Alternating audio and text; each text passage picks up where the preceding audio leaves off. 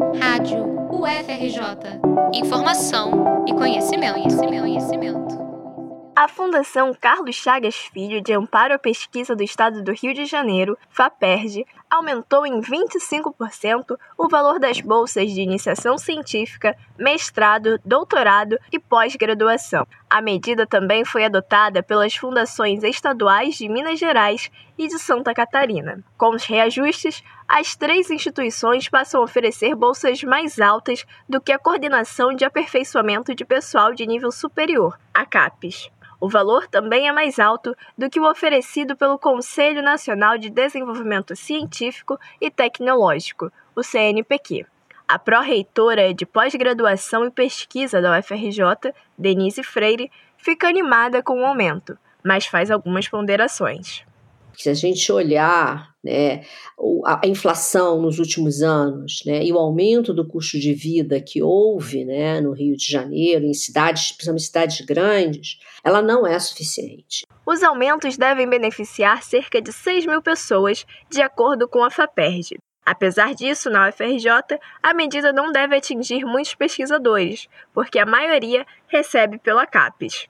A CAPES, assim como o CNPq, não corrige os valores das bolsas desde 2013. As duas agências de fomento tiveram corte de quase 50% no orçamento ao longo dos últimos 10 anos, de acordo com a Sociedade Brasileira para o Progresso da Ciência, a CBPC.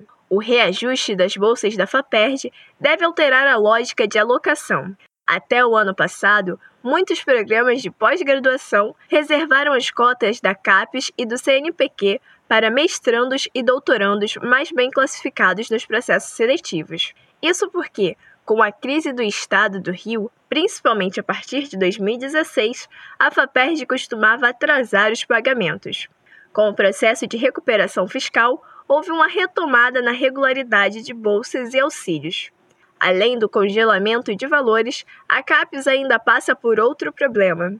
Até dezembro de 2021, 114 pesquisadores que atuavam junto à instituição no processo de avaliação da pós-graduação renunciaram, alegando pressão da presidência do órgão para aprovar cursos em modelo de ensino à distância de universidades particulares e manter as notas dos cursos em sigilo.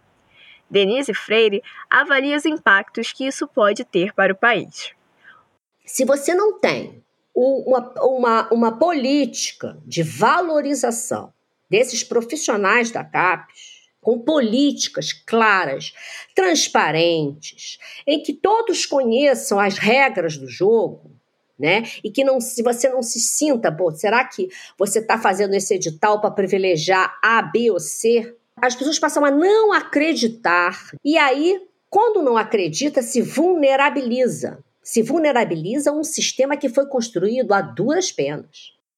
O congelamento de bolsas em nível federal e a crise econômica dos últimos anos reduziram as oportunidades de trabalho para pesquisadores com doutorado. Sem emprego no Brasil, muitos procuram oportunidades no exterior. É o caso do doutor em Química Biológica Leonardo Vasques, formado pela UFRJ, que se mudou para os Estados Unidos no início do ano. Então a gente teve um boom de, de doutores e depois não teve como absorver. É, coincidência, coincidência ou não, abri uma vaga aqui no, nos Estados Unidos, então eu apliquei e logo fui contratado.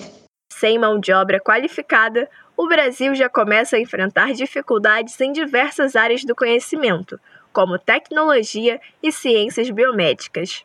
Esse apagão na pesquisa, segundo especialistas, compromete o desenvolvimento do país no longo prazo.